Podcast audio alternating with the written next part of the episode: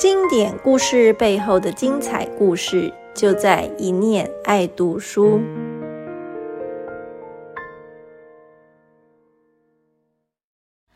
嗨，大家好，我是一念出版的小瓜，今天要继续来跟大家聊一聊入选文化部中小学生读物选界精选之星书单的《志冠街》这本书。二零一九年的时候，也被 BBC 评选为影响世界的百大英语小说。好，上一集我们已经聊过《志冠街》大概的情节，这一集要讲的是故事背后的故事。讲到这个，我们就要回到史坦贝克的写作时间，差不多是一九四三、一九四四年那时候。听到这年代，大家应该会想到，那时候正在打第二次世界大战。第二次世界大战开打之后，热血的史坦贝克一直都很关心欧洲战况。他不止为美国政府的情资单位写东西，创作了小说《月亮下去了》。在一九四三年，他还受聘担任纽约先驱论坛报的战地记者，亲自飞往欧洲和北非报道前线战况。这工作他只做了几个月，却重创身心。回国后被诊断耳膜受损、脑震荡，而且他噩梦连连，有时候甚至会瞬间不知道自己是谁，身在何处。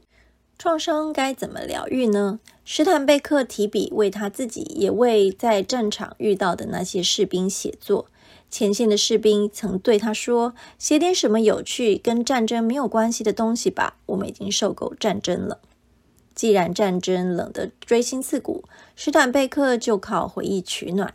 志冠街很大一部分挪用他对一九三零年代的回忆。当时成名前，他只是个穷作家。最常鬼混的地方就是加州蒙特利市那条罐头工厂林立的街。他最好的朋友 Ricketts 在那里有一间商业生物实验室。一九三零年代经济大萧条嘛，史坦贝克和很多同样没什么钱的朋友就常聚集在实验室里开派对，美其名为派对，实际上可能只有一瓶酒和几块三明治。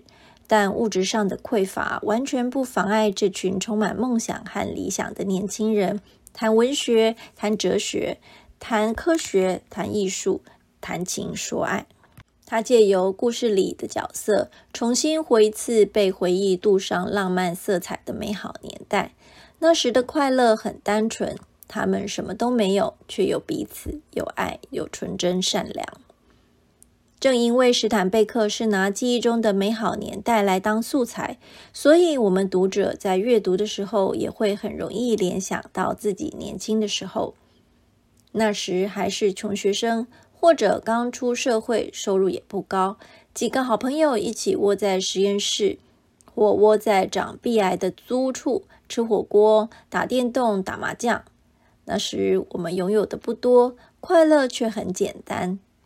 想着想着，心里就升起一种温暖、酸酸的感受，感叹青春已经回不去了。好，这集就先聊到这里，下一集我们来好好认识认识史坦贝克最好的朋友 Ed Ricketts。我们下次见喽，拜拜。